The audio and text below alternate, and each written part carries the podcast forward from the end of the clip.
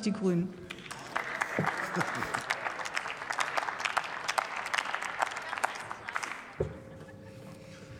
Frau Präsidentin, Abgeordnete! Minijobs lassen Sie uns einen Augenblick zurückschauen und uns erinnern. Bei Einführung der Minijobs wurde dies mit der Hoffnung verbunden, dass sie eine Brückenfunktion haben könnten für den Einstieg in Arbeit und idealerweise am Ende auch für einen Wechsel in ein sozialversicherungspflichtiges Beschäftigungsverhältnis. Diese Hoffnung hat sich für die hierfür relevanten Gruppen, also Arbeitslose und Nichterwerbstätige, nicht erfüllt. Tatsächlich gibt es bei den Minijobs einen ausgeprägten Klebeeffekt. Erweisen sich insbesondere für sehr viele Frauen als berufliche Sackgasse, ja regelrecht als Minijob-Falle.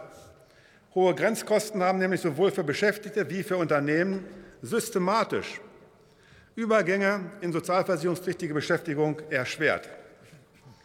Die Regelungen zur geringfügigen Beschäftigung haben angesichts des demografischen Wandels und akuter Fachkräfteengpässe so dazu beigetragen, dass das Arbeitskräftepotenzial nicht angemessen ausgeschöpft worden ist, und das weder quantitativ noch qualitativ.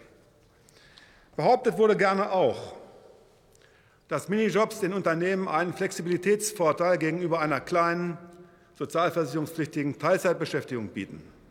In Wirklichkeit ging der Einsatz von Minijobs mit einem bürokratischen Mehraufwand einher, um zu verhindern, dass die Geringfügigkeitsschwelle überschritten wird, und das insbesondere für geringfügige Beschäftigte mit einem Verdienst nahe an der Geringfügigkeitsschwelle.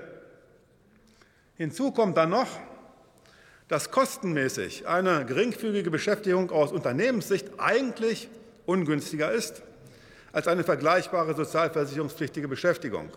Denn im Unterschied zu den rund 20 Prozent Sozialabgaben bei letzterer zahlen Arbeitgeber für einen vergleichbaren Minijob eine Pauschalabgabe von rund 31 Prozent.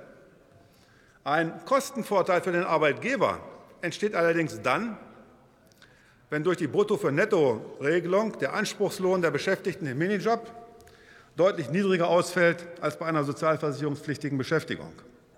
Für die Arbeitnehmerinnen und Arbeitnehmer geht das mit hohen Risiken einher, da in der Regel keine eigenständige soziale Absicherung erfolgt. Nicht alle, Max Straubinger, nicht alle stabile Partnerschaften haben und am Ende in Altersarmut Leistungen der Grundsicherung in Anspruch genommen und die negativen Langfristfolgen der Minijobs damit sozialisiert werden. Die Erfahrung zeigt zudem, dass viele Minijobberinnen ihre rechtlichen Ansprüche nicht geltend machen oder ihnen diese von den Arbeitgebern rechtswidrig vorenthalten werden. Urlaubsansprüche, Ansprüche auf Lohnfortzahlung an Feiertagen und im Krankheitsfall vorenthalten für je nach Untersuchung zwischen einem Drittel und gut der Hälfte der Minijobberinnen. Tatsächlich bergen Minijobs ein hohes Missbrauchsrisiko, nicht zuletzt mit der Folge, dass Minijobs in Größenordnungen sozialversicherungspflichtige Arbeitsverhältnisse verdrängen. Zudem bedingen die steuer- und abgabenrechtlichen Rahmenregelungen auch noch eine fragwürdige Privilegierung der Minijobs in Nebenerwerb gegenüber einer vom Volumen vergleichbaren Ausdehnung der Arbeitszeit im Rahmen einer bestehenden sozialversicherungspflichtigen Teilzeitbeschäftigung.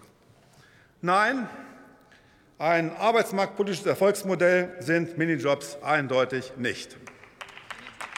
Dennoch, dennoch hat sich die Ampel nicht darauf verständigen, hat sich die Ampel nicht darauf verständigt, die steuer- und abgabenrechtliche Privilegierung etwa auf Schülerinnen, Studierende und Rentnerinnen und Rentner zu beschränken, sondern sich stattdessen auf Maßnahmen konzentriert, die der Minijob-Falle und Substitutionseffekten entgegenwirken sollen. Dazu ist die harte Abbruchkante beim Überschreiten der Minijobschwelle abgeschafft worden, damit Beschäftigte sozialversicherungsbedingt kein, keine gravierend sinkenden Nettoeinkommen mehr haben, wenn sie zu einem höheren Stundenumfang wechseln. Allerdings bestehen die steuerlichen Anreize eines Minijobs noch weiter. Aber auch diese Anreize will die Ampel angehen und die Kombination aus den Steuerklassen 3 und 5 in das Faktorverfahren der Steuerklasse 4 überführen. Das wird zu mehr Fairness zwischen den Geschlechtern führen und Fehlanreizen entgegenwirken. Ein entsprechender Gesetzentwurf wird vom Bundesfinanzminister eingebracht werden.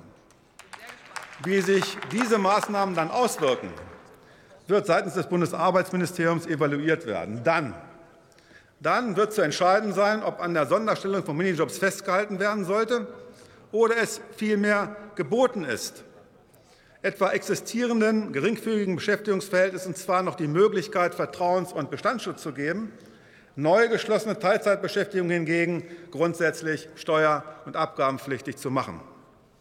Nur, da sind wir heute nicht. Und da wir Grünen die Koalitionsvereinbarung als Geschäftsgrundlage der gemeinsamen Regierungspolitik ernst nehmen, bleibt zum jetzigen Zeitpunkt nur, den Antrag der Linksfraktion bei aller Sympathie, die wir und ich ganz persönlich ihm entgegenbringen, abzulehnen.